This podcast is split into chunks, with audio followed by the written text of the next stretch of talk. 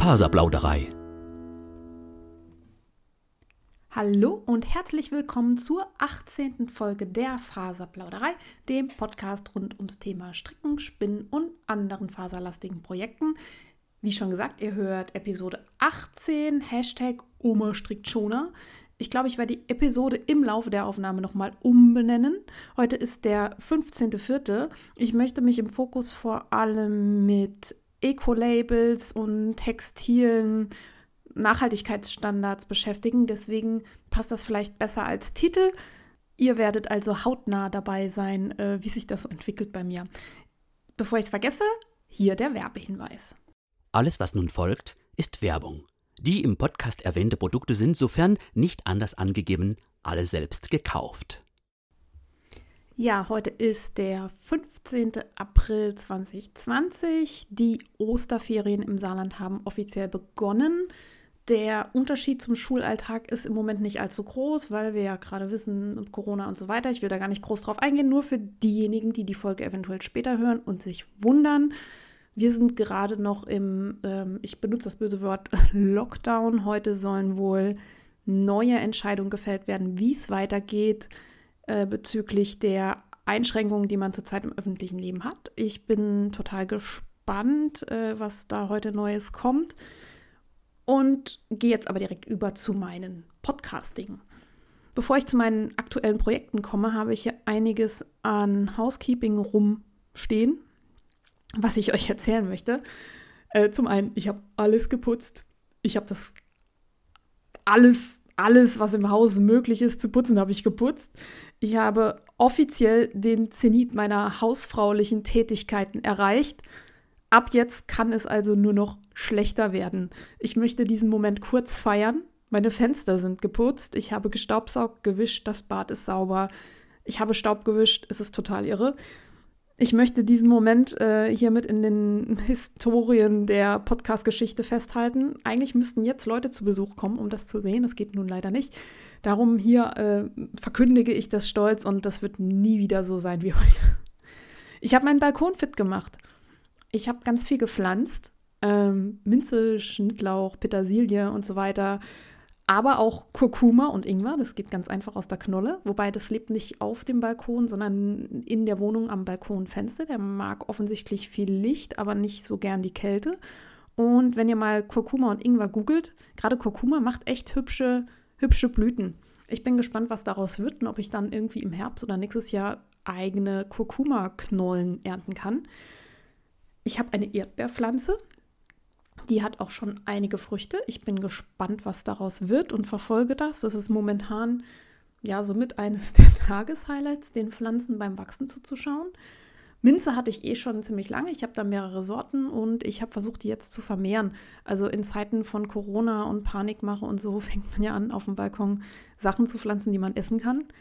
Ähm, ja, das liegt äh, nicht unbedingt an der Panikmache bei mir, sondern auch daran, dass man ja schlecht Blühpflanzen kaufen kann, wobei die Baumärkte sind offen, aber ich gehe jetzt nicht für Blumen in den Baumarkt. Daher wird das vermehrt, was schon da ist. Ich habe einen neuen Sauerteigversuch gestartet. Ich habe euch vielleicht von meinem letzten erzählt. Ich habe ja mehrere Lutz Geisler Bücher und habe mich direkt an dem ja, High-End Sauerteig aus dem Sauerteigbrotbuch versucht und das ging irgendwie nicht so gut. Ich glaube, der hatte zu warm. Ich habe jetzt einen simpleren Teig angesetzt, so wie Mutti das macht. Immer 50 Gramm Wasser und 50 Gramm Roggenvollkornmehl, alle 24 Stunden füttern. Das Ganze mal über vier, fünf Tage.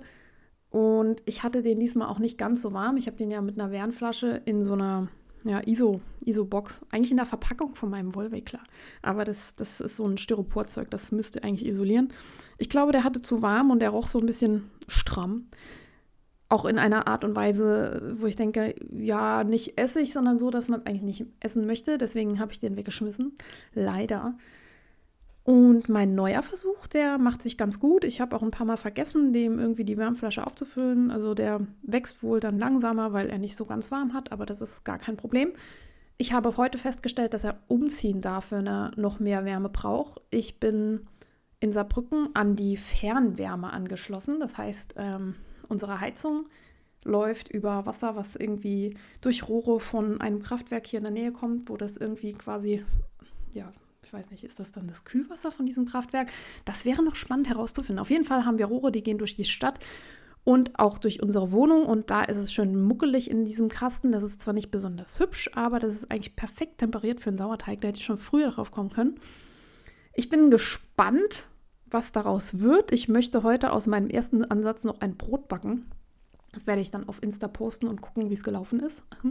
Ich berichte weiter darüber. Also äh, Tipp von mir an andere Anfänger. Ähm, ich bin ja jetzt quasi Profi, weil ich habe jetzt schon einen Sauerteig verkackt und äh, einen zweiten, der so aussieht, als, als ob er funktioniert. Ähm, Macht es euch nicht so kompliziert, das frustriert so. Also ich bin jetzt, wie gesagt, mit der einfachen Variante besser gefahren. Schauen wir mal, was daraus wird. Ich habe Rückmeldungen bekommen zu meiner Frage aus dem letzten Podcast. Ich habe mich ja gefragt, ob es ein Plagiat ist, wenn man eine Tasche nachnäht, die man irgendwo gesehen hat, aber halt selber nachnäht und den nicht verkauft und so. Und eigentlich war die einhellige Meinung darüber, dass es kein Plagiat ist. Und einige sagen, ja, dann veränderst du halt noch was dran und so. Und da haben die recht. Also ich sehe es schon irgendwie auch so, man lässt sich ja immer irgendwie inspirieren, man erfindet ja das Rad irgendwie nie neu. Von daher werde ich mich vielleicht mal dran setzen und so eine Tasche nähen, wie ich sie im Internet gesehen habe. Ich habe das letztes Mal schwer gejammert über die vielen Verpflichtungen über Social Media. Auch da kam Feedback. Frau Leo ist auch überfordert. Das hat mich total, ähm, ja, das war so ein, so ein virtueller Rückenklopfer. Äh, ich bin froh, dass ich nicht die Einzige bin. Ich habe mich nicht gefreut, dass sie auch überfordert ist. Das äh, kam jetzt irgendwie blöd rüber. Ich habe mich äh, nicht so allein gelassen gefühlt und ich bin froh, dass ich nicht die Einzige bin, der es so geht. Und inzwischen habe ich mich da auch ein bisschen besser reingerüttelt in diese ja, Zeit, in der viele Menschen einfach über WhatsApp, Zoom, Jitsi und so weiter kommunizieren wollen. WhatsApp arbeite ich inzwischen einfach nur noch ab wie E-Mails ein, zweimal am Tag. Ich habe mir WhatsApp Web runtergeladen. Das gibt, glaube ich, für Apple und für ähm, Android, würde ich sagen. Nee, das ist ja Schwachsinn. Windows, Linux, äh, whatever, was ihr da habt an Betriebssystem. Ich glaube, das gibt es für alle. Und ja, genau, das ist nur eine App auf dem Rechner und dann koppelt man einmal sein Handy und dann kann ich das irgendwie morgens mit meiner Tastatur. Ich liebe meine Tastatur und schreibe gerne mit den Fingern an meinem Rechner äh, ja, kann ich meine Nachrichten beantworten. Dann bin ich auch ein bisschen ausführlicher, weil ich nicht so mega angenervt bin, dass ich mit meiner Wurstfingertechnik auf dem Handy irgendwie immer drei Buchstaben mit einem Tastendruck anklicke und dann da die Autokorrektur noch irgendwelche Wörter hinzaubert, die ich gar nicht gemeint habe und ich merke das dann nicht und dann, ach, ihr wisst ja, das ist kompliziert. Genau, also eine bessere WhatsApp-Routine durch sinnvolles Abarbeiten wie E-Mails. Das sind so meine ja, neuen Learnings aus der letzten Woche. Was habe ich? Sauerteig, Kräuter auf dem Balkon, WhatsApp. Ach ja, ich war äh, Blutspenden. Ich wollte Blut spenden. Ich hatte ein schlechtes Gewissen, mehr oder weniger, dass ich als Lehrer ja irgendwie weiterhin Geld kriege und ähm, irgendwie sonst nichts zur Gesellschaft beitrage, außer die Schüler mit Aufgaben zuzunölen und ähm, die Eltern zum Wahnsinn zu treiben, weil die jetzt auch nochmal sich äh, kümmern müssen und die Aufgaben mit ihren Kindern irgendwie durchgehen oder auch nicht, whatever. Auf jeden Fall ähm, spare ich mir ja schon ein bisschen Zeit, da alleine dadurch, dass ich nicht in die Schule fahren muss und zurück. Und dachte, was kann ich tun? Blutspenden. Die äh, Blutspendezentrale im Saarland hat aufgerufen, es gibt nicht genug Blutkonserven. Und ich habe dann dort angerufen. Das solltet ihr übrigens auch machen, wenn ihr vorhabt, Blut zu spenden. Ruft da vorher mal an. In Zeiten von Corona ähm, müssen die, oder was heißt müssen, es ist total clever, wenn ihr einen Termin abmacht, zu dem ihr dann dahin fahren könnt, dass ihr nicht gerade zu Zeiten kommt, wo die ja, Bude voll ist und es dann wieder schwierig wird mit den Abstandsregeln. Ich habe also einen Termin gemacht, das war super, dann kam ich da morgens an, es waren nicht viele Leute da, im Wartesaal waren die Stühle schön auf äh, über zwei Meter Abstand und so und das ging ganz super. Und dann bin ich da durch und dann haben die mich wieder heimgeschickt, weil meine Eisenwerte schlecht sind. Ja, der Wille war da. Ich habe dann gefragt, ob ich irgendwie nochmal wiederkommen soll und sie meinen so, ja, mhm, müssen Sie wissen. Also ich habe da so rausgehört, naja, mit Ihren Blutwerten können wir sie eigentlich nicht gebrauchen, von daher werde ich mir das jetzt wieder sparen Ähm, ich habe früher regelmäßig Blut gespendet, ähm, als ich noch studiert habe. Da wohnte ich quasi direkt gegenüber vom UKE. Das war so ein Steinwurf entfernt. Da hat das total Sinn gemacht. Ja, äh, durch den Aufruf übrigens bei uns im, im Saarland sind auch sehr viele Blutspender ähm, zu, ja, zum Spenden gekommen und haben ähm, die Konserven aufgefüllt und inzwischen haben die auch quasi zu viel und können das dann weitergeben. Das ist ja, ich meine, zu viel Blut kann man, kann man nie auf Vorrat haben. Man, es gibt ja auch andere Länder, Bundesländer, europäische Nachbarn und so weiter, die vielleicht damit was anfangen können. Ich rede mich gerade um Kopf und Kragen. Ich habe keine Ahnung, ob das überhaupt erlaubt ist, das weiterzugeben. So in meiner kleinen Welt stelle ich mir das vor. Themawechsel, ja. Ähm, ich habe herausgefunden, dass Aragosta eine Farbe ist. Ich habe. Vielleicht sollte ich das gar nicht erwähnen. Naja, to make a long story short, ich habe ähm, nach äh, Stoffen gegoogelt und bin dabei über äh, Farbauswahlen gestoßen und ähm, ich kannte ja schon vieles. Also ich kannte Ecru jetzt schon und Taupe oder Taub, sagt man Taub, keine Ahnung. Und unter anderem Aragosta. Ich musste googeln, was das ist. Das ist so eine Art Orange und das kommt wohl von der Languste oder auch vom Hummer. Ja, wenn man dann sich das auf der Zunge zergehen lässt, Aragosta, keine Ahnung. Ist das italienisch? Jeder, der die Farbe kannte oder der wusste, was das für ein Vieh ist, der kann sich ja mal bei mir melden. Also ich dachte, hey, ich habe jetzt echt noch was Neues gelernt mit meinen 34 Jahren. Das ist sehr schön, man lernt nie aus. Und bevor ich jetzt weiter so einen Käse rede, gehe ich gleich über zu den aktuellen Projekten. Aktuelle Projekte. Ich habe Socken gestrickt für Möbel. Daher Oma strickt Schoner, Hashtag ich äh, bin soweit, ich stricke ja schon Bezüge für, für Dinge. Ganz so hardcore ist es noch nicht. Ich hatte mir ein Labdesk bestellt. Ich habe in der letzten Folge erwähnt, dass ich äh, gerne im Stehen arbeite und habe dann auf Ikea-Kisten irgendwie gearbeitet und habe mir dann beim großen A so ein Tischchen bestellt, äh, dass ich im Stehen arbeiten kann. Das kam auch an. Das ging inzwischen auch schon wieder zurück, weil ein Teil gefehlt hat. Und ich hatte dann irgendwie an die Firma, die es versendet hat, geschrieben, ob die mir das Teil äh, nicht nachsenden können. Das ist ähm, ja so ein Lapdesk, das, das, steht im Prinzip wie so ein kleines Tischchen da und äh, man kann die Tischplatte aber neigen, sodass die irgendwie ergonomisch ist. Und dazu braucht man so einen Feststellbügel. Der war aber nicht im, in der Lieferung dabei, das war ein Fehler. Ich dachte, schickt mir doch einfach so einen Bügel. Nein, das geht nicht. Man muss alles zurückschicken. Man bekommt ein neues Paket, ganz im Sinne von ähm, Nachhaltigkeit und CO2-Abdruck und so. Also ich fand es echt blöd. Habe dann überlegt, ob ich es einfach so behalten soll, aber dann war es mir dann doch irgendwie wieder zu teuer, um es so zu behalten. Habe es also zurückgeschickt. Ich bin jetzt wieder ohne Stehtisch und hoffe, dass dann die Tage wieder irgendwie was Neues ankommt. Ich verlinke euch den in den Show Notes, wenn es euch interessiert. Auf jeden Fall hat dieser Lapdesk oder dieses Tischchen Holzbeinchen, vier Stück an der Zahl. Und ich stelle das bei mir auf den Esstisch und mein Esstisch ist auch eine Holzplatte und die ist unbehandelt ja, ich glaube, die ist komplett unbehandelt.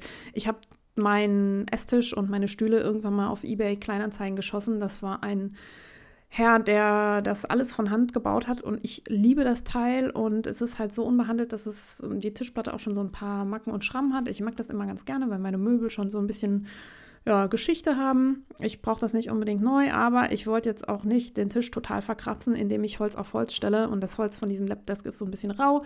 Das gab ja so vier so Kratzer dann und ich dachte, hm, hm, was kann man da tun? Mein erster Gedanke war Luftballons. Ich wollte eigentlich Luftballons um die Beine machen. Dafür hat mich mein Freund dann so hart ausgelacht und gemeint, dass das ja überhaupt nicht geht und äh, wie ich überhaupt auf solche bescheuerten Ideen komme ja, also ich hätte das ausprobiert, aber da ich keine Luftballons habe und auch jetzt im Moment keine Luftballons kaufen möchte und auch keine bestellen möchte, habe ich mir überlegt, ja, du hast einen Strickpodcast, strick doch mal was. Das habe ich getan. Ganz schnöde, so zwei rechts, zwei links, irgendwie 16 oder 20 Maschen angeschlagen und dann so kleine, ja, Fingerhüte für die Tischenden. Und das sieht total hübsch aus. Ich hatte Wollreste von 1000 schön genommen. Ich habe da mal Socken in der Farbe Smaragdfrosch gestrickt. Das ist so grün, blau und wunder wunderschön. Und ich habe ein paar Socken da draus. Die passen nicht zu jedem Outfit. Darum dachte ich mir, jetzt kriegt der Tisch auch noch Socken in dieser wunderschönen Farbe. Dann sehe ich die öfter und freue mich. Ja, die Socken sind jetzt wieder in der Schublade und warten auf den nächsten Tisch, der die dann tragen kann.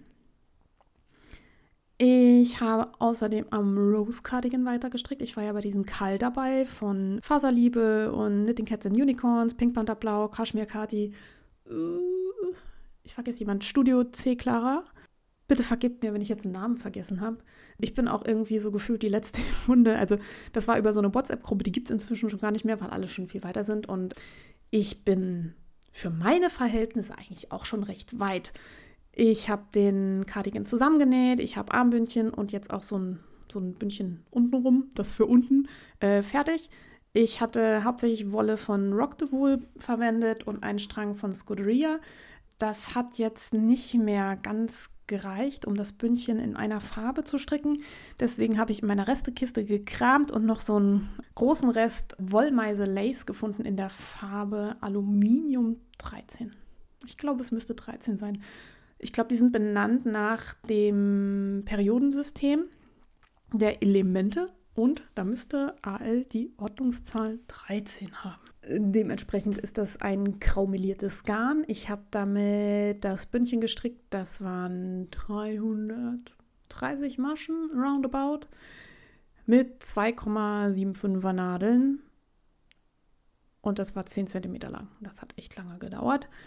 Aber es ist fertig, es ist abgekettet. Jetzt fehlen mir nur noch diese zwei äh, vorderen Blenden. Ich glaube, man nennt das Collar, also dieses Ding, was, wo normal Knöpfe und so bei Westen dran sind. Bei meiner Weste kommen keine Knöpfe dran. Die wird mit so einer Tuchnadel oder so zusammengehalten. Und das ist so ein verzopftes ein Ding, sie, was da noch hin muss. Das ist so ein langer Streifen. Keine Ahnung, wie viel. Ich glaube, 29 Maschen. Und das fehlt noch und muss noch dran gestrickt werden. Das werde ich tun. Ich bin zwar die letzte irgendwie in dem Kall, aber ich habe ja erst Anfang März angefangen mit dem Rose. Ich müsste nachgucken, es steht in meinen Revelry-Projekten. Und ich habe es ja mit Fingering-Garn gestrickt und mit ganz dünnen Nadeln. Und ja, ich wollte es eigentlich fertig haben zum Leipziger Wollfest. Da das dann ausgefallen ist, dachte ich, ja, machst du trotzdem fertig zum Leipziger Wollfest. Mhm. Das wäre Anfang April gewesen. Aber es ist ausgefallen und dann kam die Faserliebe mit der Idee, ja, wie wäre es denn mit dem Weekender? Wollen wir den nicht auch zusammen stricken? Und ich dachte, ja klar, Mensch, mache ich doch, super Idee. Habe dann auch noch mit dem Weekender angefangen und damit waren meine Pläne auch dahin, das zum Wollfest fertig zu haben, also zum Termin vom Leipziger Wollfest. Damit kann ich dann auch gleich zu meinem nächsten Projekt übergehen, dem Weekender von Andrea Mori. Den haben wir auch gemeinsam angeschlagen. Da stricken noch ein paar mehr Leute mit, auch auf Instagram. Und ich stricke den aus handgesponnener Wolle, die ich mal beim Wollschaf im Kammzug gekauft hatte. Das ist eine Mischung aus Merino, Maulbeerseide, Babykamel und Alpaka. Ich habe das Garn noch auf meinem alten Henkies-Rad gesponnen. Äh, also mein ist ein großes Wort, das Rad gehört meiner Mutter. Aber es wohnte zu diesem Zeitpunkt bei mir. Ich habe ja jetzt schon eine ganze Weile das Tom Walter Spinnrad und habe dann das Henkies wieder ähm, zurückgegeben. Das Maschenbild von diesem Garn ist sehr rustikal. Also durch die Seide hat das halt so ganz helle Anteile und das Merino und Kamel, das sind alles so Brauntöne. Und man hat da so eine Melange aus diesem Weiß und Braun. Ja, dadurch kommt so ein melierter Effekt zustande und man strickt den Weekender im Prinzip permanent auf, auf rechts. Da sieht es dann noch relativ ordentlich aus aber getragen wird der nachher auf links. Und ich sag mal, Kraus links, das sieht ja eh schon so ein bisschen mehr robust aus und mit diesem changierenden Garn eben noch robuster. Aber ich mag den Look total gerne und ich werde davon auch Fotos posten. Ich habe unfassbar viel von diesem Garn. Ich glaube, das äh, waren damals 700 Gramm, weil Mutti sagt, ja, kauf genug, dass es für ein Projekt reicht. Ich glaube, es reicht für mehrere Weekender, die ich nicht aus dem Garn stricken werde, aber äh, ich muss überlegen. Auf jeden Fall wächst das Ding. Das liegt jetzt ähm, auf meinem Sofa. Und ich stricke daran, wenn ich mal fernschaue. Und äh, momentan komme ich tatsächlich witzigerweise häufiger mal zum Fernsehen, dazu in einem anderen Segment mehr. Also insgesamt stricke ich momentan an zwei Andrea Mori-Projekten. Faserliebe ist ja mm, mega Fangirl von Andrea, durfte auch schon Teststricken für die und ähm, ist da quasi in engerem Kontakt. Und ich finde das total spannend, aber ich muss jetzt langsam machen mit den Kals. Ich möchte jetzt gerne meinen Weekender und meinen Rose auch mal fertig stricken, bevor ich was Neues anfange. Es wurde auch schon das nächste Päckchen gezogen aus der Yeti Club 2020 Gruppe von der Podcasting auf Deutsch Geschichte, wo ich ja den Spiral Escape äh, genau letztes Mal fertig gestrickt hatte. Ich habe auch schon ein neues Päckchen gezogen. Das ist bei mir wieder ein Martina B Muster. Das ist das ähm, Strickmuster Wolkig. Ich glaube, das ist ganz simpel. Es gibt da irgendwie nur ein oder zwei ja, Mustersätze, die sich immer wieder wiederholen. Ich glaube, was Feierabendfrickelein hatte mal gesagt, dass das im Prinzip eine Form von Sequence Knitting ist, dieses Muster. Und ich werde es stricken aus Pasquali Suave. Das ist eine Baumwollmischung aus dem Hause Pasquali. Ich habe da vier Knäulchen. Zwei habe ich geschenkt bekommen von der lieben Anne Strickt auf dem Jahrencamp in Frankfurt im letzten Jahr. Und zwei hatte ich selber in, meinem, in meiner Goodie-Bag. Und diese vier Knäulchen zusammen werden zum Wollkick. Aber ich werde den erst anschlagen, wenn ich mindestens ein Projekt fertig habe. Im Fokus. Ja, ich habe mich nochmal mit verschiedenen Öko-Labels und Umweltlabels beschäftigt. Ich habe ja jetzt unfassbar viel Zeit und dachte, ich könnte noch mal nähen und dann habe ich mal geguckt, welche Schnittmuster da noch rumliegen und was ich da schon irgendwie zusammengeklippt habe und was ich auch noch für einen Stoffstash habe und was man daraus machen kann. Und ich habe jetzt festgestellt, dass ich hauptsächlich so Herbst- Winterstoffe zu Hause habe, aber jetzt, wo es so warm wird, würde ich natürlich gerne Sommershirts nähen und dachte mir, hey, dann bestellst du doch mal was. Und dann geht die Suche los. Dann sieht man irgendwie Sachen, die schön sind und dann denkt man sich, ja, wenn ich das schon selber mache und die Arbeit da rein investiere, sollte es ja auch irgendwie nachhaltig sein. Das finde ich immer ganz gut. Und dann kommt das eine zum anderen. Dann habe ich angefangen zu googeln. Ich bin hauptsächlich auf der Webseite von Utopia gelandet. Kennt ihr bestimmt. Das ist eine Website, die alle möglichen Sachen auf Nachhaltigkeit und Umweltverträglichkeit untersucht und auch immer wieder ganz nette Denkanstöße gibt und auch alles immer so irgendwie in mundgerechte Stücke zusammenschreibt, sodass man ohne jetzt Stunden zu investieren ein Thema aufarbeiten kann und sich so einen groben Überblick verschaffen kann. Genau, ich war bei Utopia und ich war bei Greenpeace. Diese beiden Organisationen teilen die Ökolabel so grob in drei Klassen ein, also so drei Sterne, ganz gute Standards. Da ist zum Beispiel der berühmte GOTS-Standard relativ weit oben und der Ökotex-Standard 100, den man fast überall sieht, der bekommt nur einen Stern, der landet also relativ weit unten in der Wertung. Ich erzähle euch mal, was ich so zusammengetragen habe und für mich so rausgelernt habe. Ich beginne mit dem Goldstandard. Also scheinbar ist das beste Ökolabel, was man zurzeit so, ja, erwerben kann, das des Internationalen Verbands der Naturtextilwirtschaft, das IVN-Siegel. Bei denen wird in der gesamten Lieferkette, also vom Anbau der Fasern bis zum Endprodukt, auf alle wichtigen äh, Chemikalien verzichtet, also sprich, die sind verboten. Und die achten auf hohe Sozialstandards. Ach ja, das sollte ich vielleicht vorher sagen. Ökolabel ähm, heißt in erster Linie schadstofffrei und umweltverträglich. Heißt nicht zwingend, dass diejenigen, die in die Produktion der Textilien verwickelt sind, auch anständig bezahlt und behandelt werden. Meistens geht das irgendwie Hand in Hand, aber man sollte das im Hinterkopf halten, dass viele Labels eben einfach nur auf die Schadstoffbelastung schauen. Beim IVN-Label ähm, ist das nicht so, da werden die Sozialstandards auch beachtet. Und was ich ganz cool finde, auch Naturleder fließen in diesen Standard mit ein. Naturleder sollen nämlich nur als Nebenprodukt der Fleischgewinnung ja, anfallen beziehungsweise die Tierhäute verwenden, die bei der Fleischgewinnung sowieso entstehen. Das heißt, es werden nicht extra Tiere getötet, nur des Leders wegen. So. Ich esse jetzt nun eh kein Fleisch und bin, ja, was Leder angeht, auch irgendwie kritisch. Also ich mag das ähm, Produkt total gerne. Also ich finde es sehr wertig, finde aber halt auch, dass die ja, Gewinnungsmethoden halt, ähm, man tötet ein Tier, nicht so, so kompatibel mit meinem Weltbild sind. Ich habe da auch jetzt noch nicht so total gefestigte Werte. Also Wenn man Leder kauft, dann sollte man auf jeden Fall gucken, wo es herkommt. Und ähm, wie gesagt, ich finde es halt auch nicht cool, Leder zu kaufen, für das extra ein Tier umgebracht wurde. Das entspricht jetzt nun nicht meinen Werten. Aber da muss sich ja jeder selber Gedanken drum machen, was da mit der eigenen ja, Moral vereinbar ist. Was bei Leder noch wichtig ist, dass ja bei der Lederherstellung, beim Gerben, werden oft äh, Schwermetalle eingesetzt, es wird Chrom eingesetzt und das kommt dann in die Umwelt. Das ist nicht so optimal. Das belastet Flüsse und die Umwelt generell. Darum sind Chromgebung und Farbstoffe, die Schwermetalle enthalten, bei dem IVN-Label verboten. Natürlich meine ich hier Chromgerbung.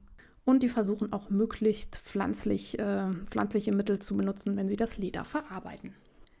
Was beim IVN-Label noch ziemlich cool ist, dass sie nur auf komplett abbaubare Fasern setzen. Die verwenden also keine Mischfasern, sprich äh, irgendwas mit Nylon oder so drinne. Nylon kann man nämlich nicht komplett abbauen. Dabei entsteht dann irgendwie Mikroplastik, was wieder in die Umwelt und in den Kreislauf gelangt. Also wenn ihr was habt mit dem IVN-Label, dann habt ihr wirklich was Nachhaltiges, was ähm, im Zweifel auch wirklich komplett recycelt oder ja, wiederverwertet werden kann.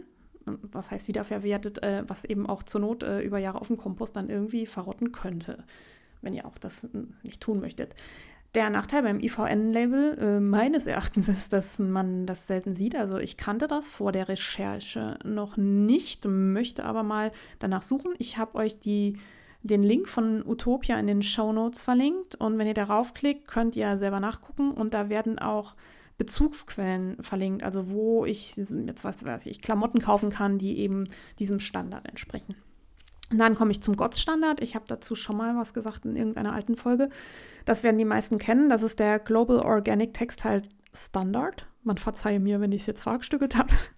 Das ist ein sehr strenger ja, Ökostandard, der auch für viele Wollhersteller ja, relevant ist. Ich glaube, Pasquali hat sich da gerade zertifizieren lassen, da muss ich nochmal nachgucken. Der GOTS-Standard ist sehr streng. Teilweise sind da Mischfasern aber zugelassen und es sind keine Abwasser- und Klärschlammtests erforderlich. Also das sind so ein bisschen die Makel, die ihn nicht zum allerbesten Standard machen, aber er ist trotzdem, es ist ziemlich hart, den zu bekommen. Und auch für alle Hersteller, die sich zertifizieren lassen wollen, soll gesagt sein, dass, ähm, ja, wenn man so ein Label haben, haben will, ist das eine teure Sache. Also das bekommt man nicht einfach so, sondern ähm, man muss ja da ganz viel testen lassen und machen und tun. Das kostet also Geld. Also wenn ihr euch wundert, warum Sachen teurer sind, die diese Standards haben, einerseits kostet es natürlich mehr Geld, Dinge zu produzieren, die diesen Standards entsprechen, weil man kann ja nicht einfach die Kosten auf die Umwelt abwälzen, wie das äh, bei nicht zertifizierten Waren der Fall ist. Und andererseits kostet eben auch die Zertifizierung Geld. Ein weiteres Label, was ich vorher nicht so auf dem Schirm hatte, ist das Made in Green Label. Das gehört auch zu Ökotex, ist aber deren Goldstandard sozusagen. Unter dem Label werden auch die Chemikalien reguliert, die in den Fabriken benutzt werden dürfen und entspricht eigentlich den höchsten Anforderungen am Markt. Also die haben die strengsten Auflagen, was Einsatz von Chemikalien angeht.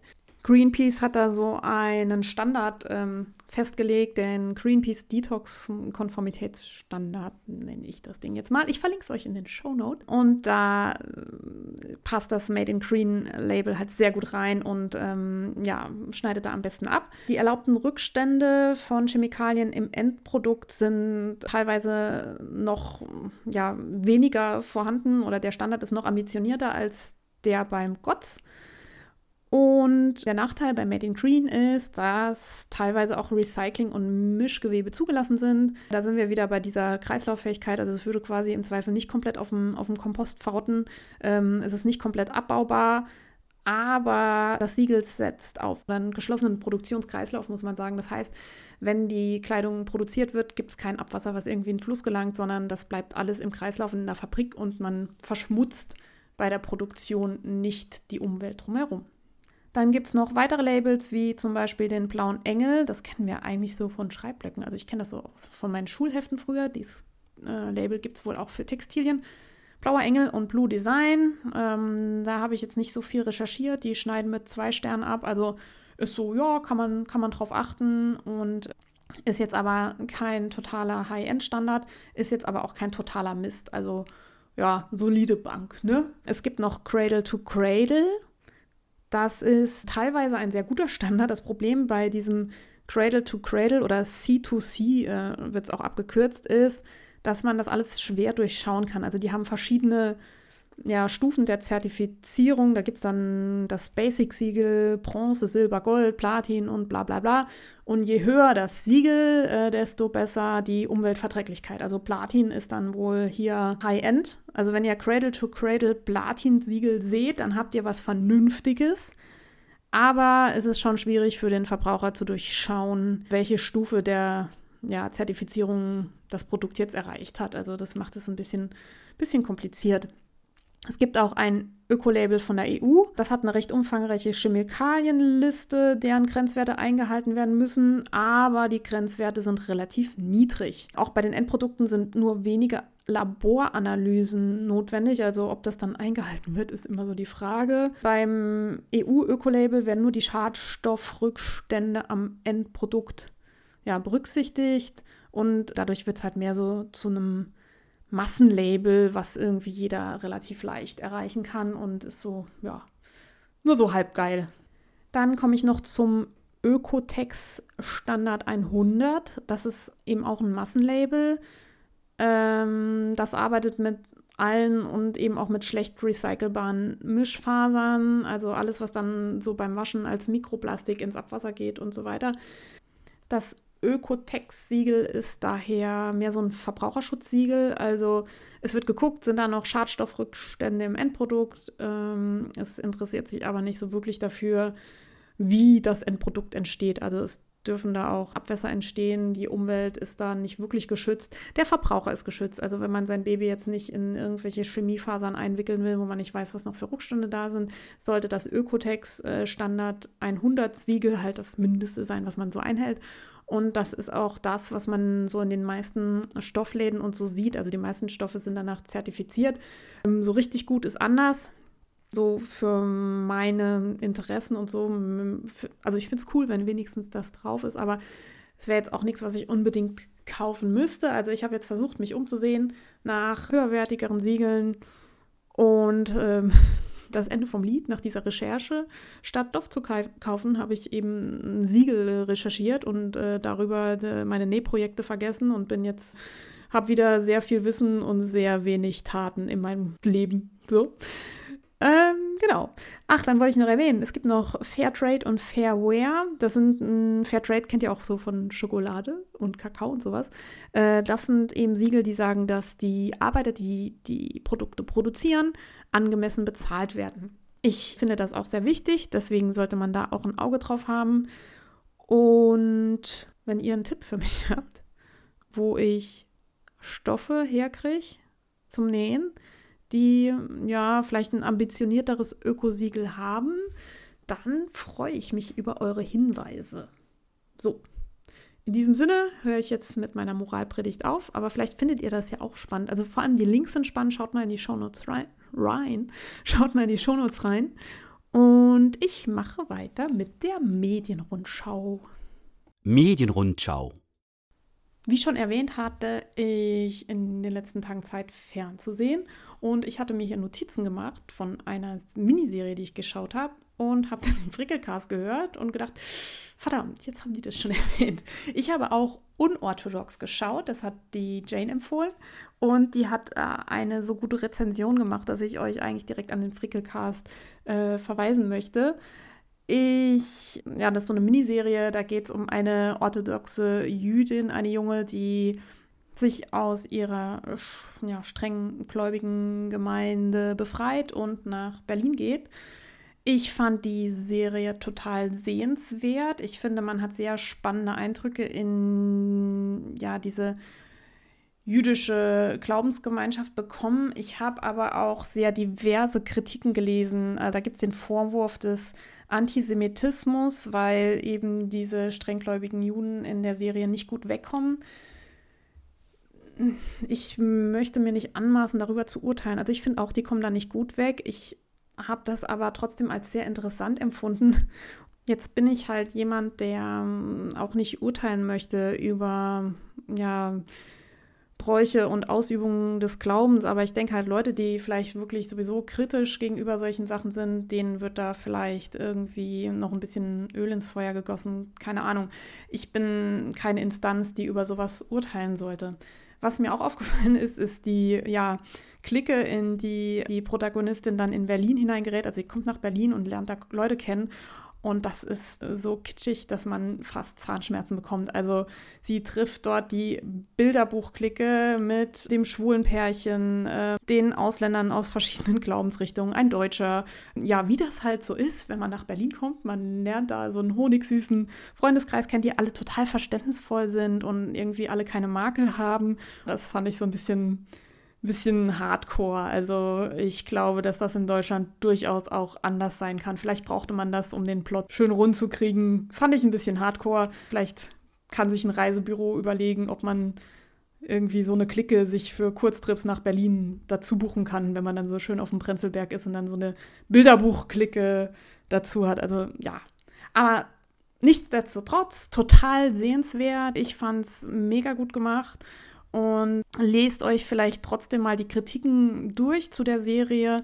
Ich bin mir sicher, dass da schlauere Köpfe und Leute, die sich mehr mit dem Thema Antisemitismus und Darstellung der Juden in Deutschland beschäftigt haben, äh, wirklich fundierter was dazu sagen können. Ich finde es eigentlich schön, dass einem ja diese, diese Welt mal zugänglich gemacht wird, weil ich weiß nicht, ich habe viel Kontakt mit Muslimen und habe dadurch das Gefühl, dass ich so ein bisschen durchblicke, wie so ein Tagesablauf bei denen ist und was die so für ja, Bräuche, Zeremonien und so weiter haben. Man kriegt das irgendwie mit, wenn Ramadan ist und wenn Zuckerfest ist und ähm, solche Sachen. Ich hatte das Gefühl, dass äh, diese jüdische Kultur an mir irgendwie so vorbeischrammt. Also man kennt das nur aus dem, aus dem Schulbuch und es ist irgendwie in meinem realen Leben so weit weg. Jetzt kennt man es auch in der Serie, das macht es auch nicht realer, aber mm, man bekommt solche Hints keine Ahnung, wie seht ihr das? Gebt mir doch mal euer Feedback dazu. Jetzt habe ich mehr darüber geredet, als ich vorhatte. Hört euch noch mal die Prickler-Empfehlung dazu an. Ich empfehle noch einen völligen Bullshit. Ich habe die Tiger King-Doku auf Netflix gesehen. Wer das äh, noch nicht kennt und davon noch nicht gehört hat, der lebt unterm Stein wahrscheinlich. Also wenn selbst ich das mitkriege. Ich wollte das gar nicht gucken, weil alle sagen, das ist so irre, das muss man gucken, das muss man gesehen haben. Ich habe ja immer noch nicht Breaking Bad gesehen, weil alle gesagt haben, das muss man gesehen haben. Und äh, irgendwie hat mich der Hype dann so abgenervt, dass ich es mir nicht angeguckt habe.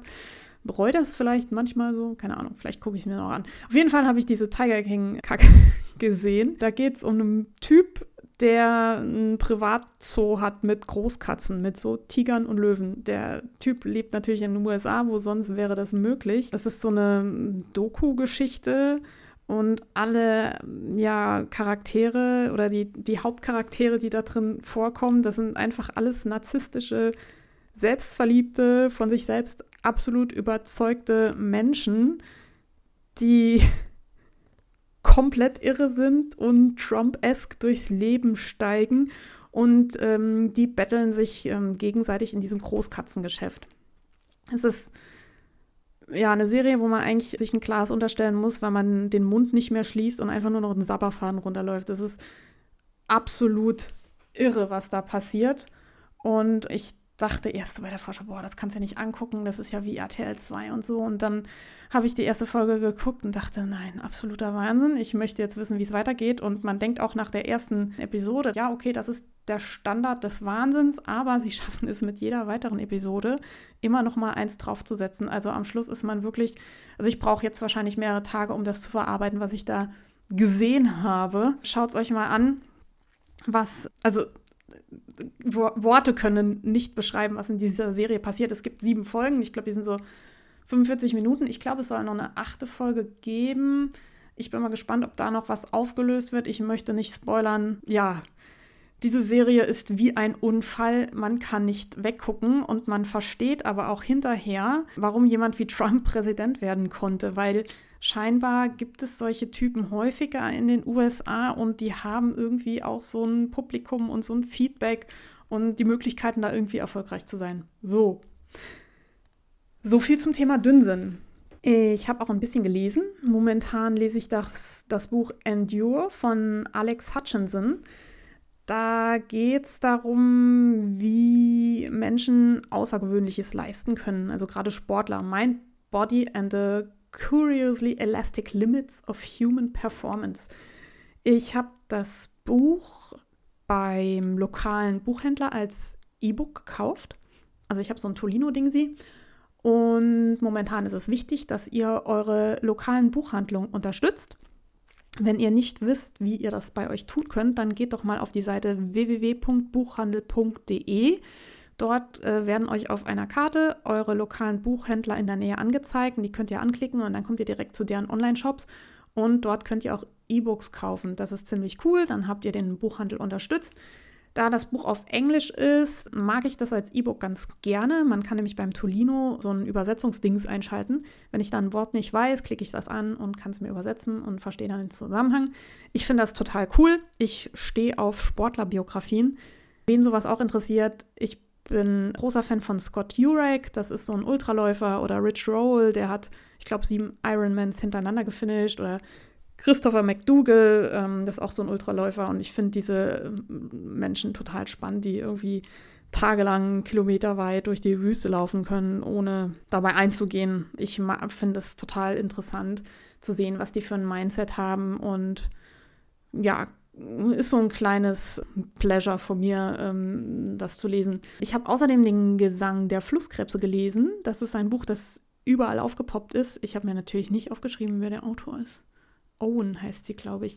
Also ich habe es gesehen beim Moneys dort hier oder Jane vom Frickelcast oder Frau Fussi, die ja auf dem äh, so eine Notfallapotheke mit Buchempfehlung hat. Ich verlinke euch auch deren Insta-Account. Finde ich ziemlich cool. Und der Gesang der Flusskrebse war wunderschön. Das war so eine Cromance, so ein bisschen Krimi-Romance mit Schwerpunkt in Naturphänomenen und mein kleines Biolehrerherz hat da immer wieder Hüpfer gemacht und ich fand das total gut. Schaut euch das mal an. Ich habe außerdem den Hashtag Bookstagram für mich entdeckt. Also den habe ich schon länger entdeckt. Es gibt Menschen, die auf Instagram kitschige Bilder posten von ihren Bücherregalen, die dann irgendwie mit Lichterketten und Teetassen und so dekoriert sind. Und die Bücher sind meistens irgendwie nach Farben sortiert und es ist oft sehr pastellig und es ist, wie gesagt, häufig schwer kitschig und ich finde es total geil. Ich schaue mir diese Bilder unfassbar gerne an. Ich weiß nicht, das ist dieses Mädchengehen in mir, was da vielleicht angesprochen wird. Ich würde jetzt gerne noch äh, solche Bookstagram finden, die meinen Geschmack teilen. Also ich lese ja auch gerne so Sportlersachen, ich lese auch gerne mal Kitsch. Also ich bin da so multi interessiert oder so. Vielleicht habe ich auch keinen ausgefeilten Geschmack. Wer weiß das schon so genau. Wenn ihr also wisst, wie man Bookstagram irgendwie filtern kann nach Interessengebieten, Tipps bitte zu mir. Ich bin ja auch auf Goodreads unterwegs, noch nicht so lange und intensiv, aber da habe ich festgestellt, also goodreads.com, da kann man so virtuelle Bücherregale anlegen mit Sachen, die man lesen möchte, die man gelesen hat, Lese-Challenge und so. Das ist quasi das Revelry der, der Bücher. Da kann man Leute finden, die die gleichen Interessen haben, indem man die Lieblingsbücher anklickt und guckt, wer da eine Rezension geschrieben hat. Und dann kann man die Leute wieder anklicken und rausfinden, ah, der hat noch dies und das gelesen und so. Ah, das finde ich ganz spannend. Außerdem liebäugle ich mit einer Mitgliedschaft in einer Online-Bibliothek. Also ich bin schon bei der Online meiner Stadtbibliothek und es gibt E-Bibliotheken wie zum Beispiel Scoobe. Das ist so ein Abo-Dings, da zahlt man irgendwie 15, 20 Euro im Monat und kann dann Bücher ausleihen und lesen, so viel man möchte. Man bezahlt es, wie gesagt, monatlich. Und ich wollte fragen, ob jemand von euch Erfahrung damit hat und das empfehlen kann oder ob er sagt, naja, das ist so teuer und ich lese nur so und so viele Bücher und dann kann man die auch kaufen. Was meint ihr dazu? Ihr seht, ich habe wieder mehr Zeit als vorher. Ich komme zum Lesen und zum Fernsehen. An dieser Stelle möchte ich enden mit der Medienrundschau und gehe über zum Partybus. Partybus, alles zum Mitmachen. Leute, Leute, Leute, hört unbedingt Podcast. Also ich genieße die Anti-Social-Zeit gerade total, um mich beschallen zu lassen von Leuten, die ja so ein bisschen nerdig sind wie ich. Ich habe die Wollinspiration gehört, den Frickelcast, die Wollgespräche, den Zwillingsnadel-Podcast, die Knitmore Girls und heute auch noch den Wollkanal, äh, den ich auch wieder absolut empfehlen kann. Ich war wieder bestens unterhalten und immer, wenn ich den Wollkanal höre, denke ich, ah ja, ja, ja, das ist bei mir auch so und äh, finde ich voll gut und ja, das habe ich auch gemacht und finde ich richtig geil. Die Mädels haben auch einen Aufruf gestartet, dass man sich melden soll, wenn man virtuell mit ihnen stricken möchte. Und jetzt bin ich ja jemand, der sagt, ich äh, mag diese ganzen Termine gar nicht so gerne, aber mit dem Wollkanal würde ich schon gerne mal stricken. Ich finde die ziemlich cool und hätte da voll Bock drauf. Ich habe da mal hingeschrieben, vielleicht ist es noch nicht zu spät und vielleicht kann ich da mal mitmachen. Ich habe außerdem den Handgemacht-Podcast ähm, mal wieder gehört. Ich höre da ja quasi inzwischen alle Folgen von Anfang an nochmal nach und ich bin ein totales Fangirl. Ich finde das, was Susanne so sagt, richtig gut und kann auch oft irgendwie nur nicken und äh, zustimmen, wenn sie so von ihrem Leben erzählt und wie sie sich organisiert und so. Ich bin da inzwischen bei Folge 73, das heißt, mir fehlt gar nicht mehr viel bis dahin, wo ich angefangen habe, den Podcast zu hören. Vielen, vielen Dank für diesen grandiosen Podcast und hört euch auch Susanne mal an. Dann habe ich hier einen neuen Termin für das Hohenloher Wollfest. Das findet jetzt statt vom 25. bis zum 26. Juli in Blaufelden.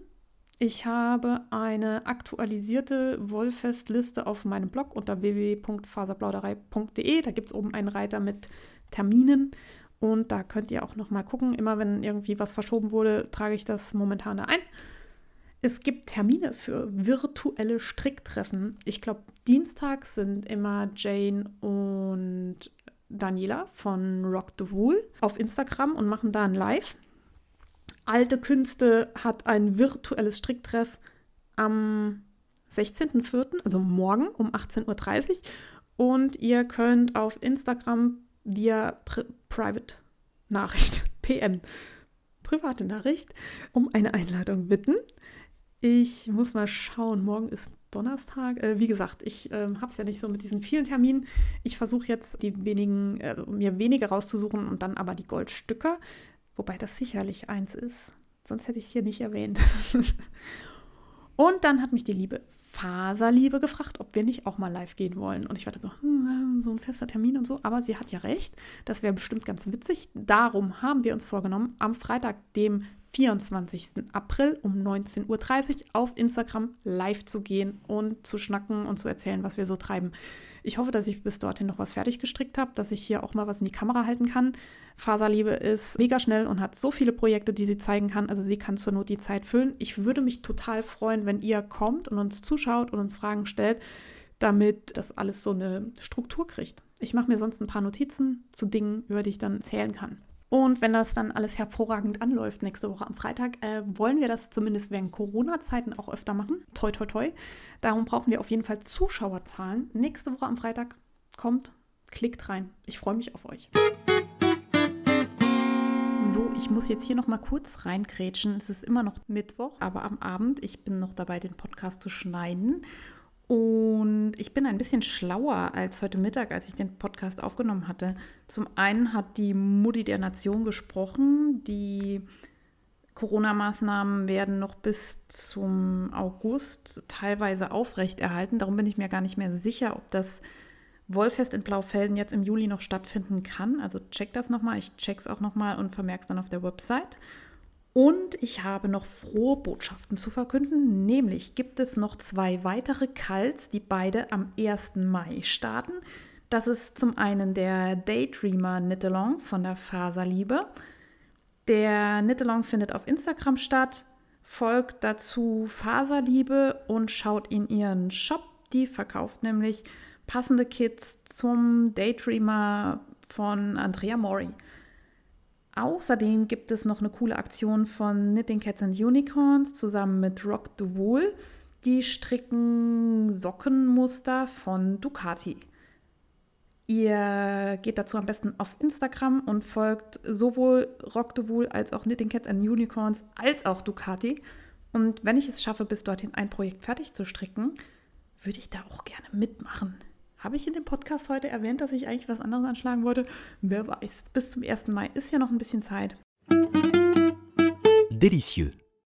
Ja, wie gesagt, äh, Zenit Und Zenit der, der hausfraulichen Tätigkeiten, ich bin völlig eskaliert. Ich habe Waffeln gemacht, ich habe Brot gebacken, so richtig mit Vorteig und Frühstück und hast nicht gesehen. Ich habe Muffins gemacht, ich habe Gerichte gekocht, für die man mindestens drei Herdplatten braucht. Also sowas gibt es bei mir normalerweise nicht. Da gibt es einen großen Topf, da kommt alles rein und gut ist.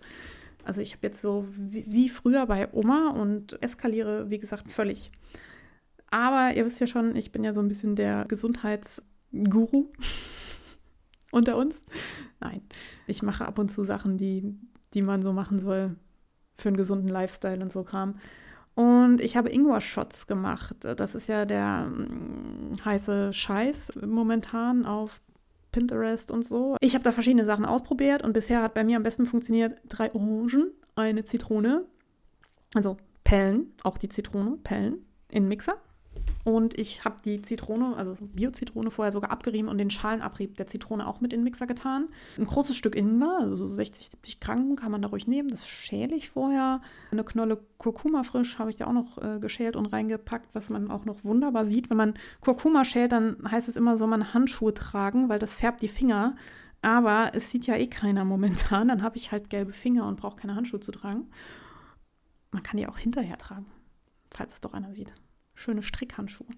Jedenfalls Kurkuma, etwas Pfeffer, einen ordentlichen Klacks Honig. Dann packe ich da noch ein bisschen O-Saft und Wasser rauf, dass das im Mixer ordentlich gemixt werden kann und nicht so ein fester Smoothie wird, den man dann eher löffeln muss. Und das kommt dann in den Mixer und äh, Rubby Zubby kommt da ein Ingwer-Shot raus. Ich habe davon schon Fotos auf Insta gepostet. Ich trinke den morgens sehr gerne aus meiner kleinen Espresso-Tasse. Ich habe da so süße handgemachte, die ich mir aus Irland mitgebracht habe. Und das ist im Moment mein Start in den Tag und ich finde die ziemlich geil. Also man muss da ein bisschen rumprobieren, der Ingwer-Konzentration. Und die Dinger werden auch besser über Nacht, habe ich festgestellt. Also dann gleicht sich das Aroma so, das nimmt so ein bisschen die Schärfe. Ich weiß nicht, äh, was der Ingwer so tut nachts, ob der so rumoxidiert oder wie, wie das funktioniert oder was da für eine Wissenschaft dahinter steckt. Probiert Ingwer-Shots für den guten Start in den Morgen und für das gute Gewissen. So, das war schon alles, was ich sagen wollte. Ich freue mich auf euer Feedback. Ich habe noch gar nicht gesagt, wo ihr mich findet. Auf Instagram bin ich Happy Hepburn. Ich verlinke euch das in die Show Notes. Oder natürlich Faserplauderei. Ihr findet meine Website unter www.faserplauderei.de. Ihr findet mich auf Revelry und auf Goodreads unter Happy Hepburn. Und ihr könnt mir sonst auch eine E-Mail schreiben unter info.faserplauderei.de. Bis zum nächsten Mal, frohes Stricken, bleibt gesund, trinkt Ingwer-Shots.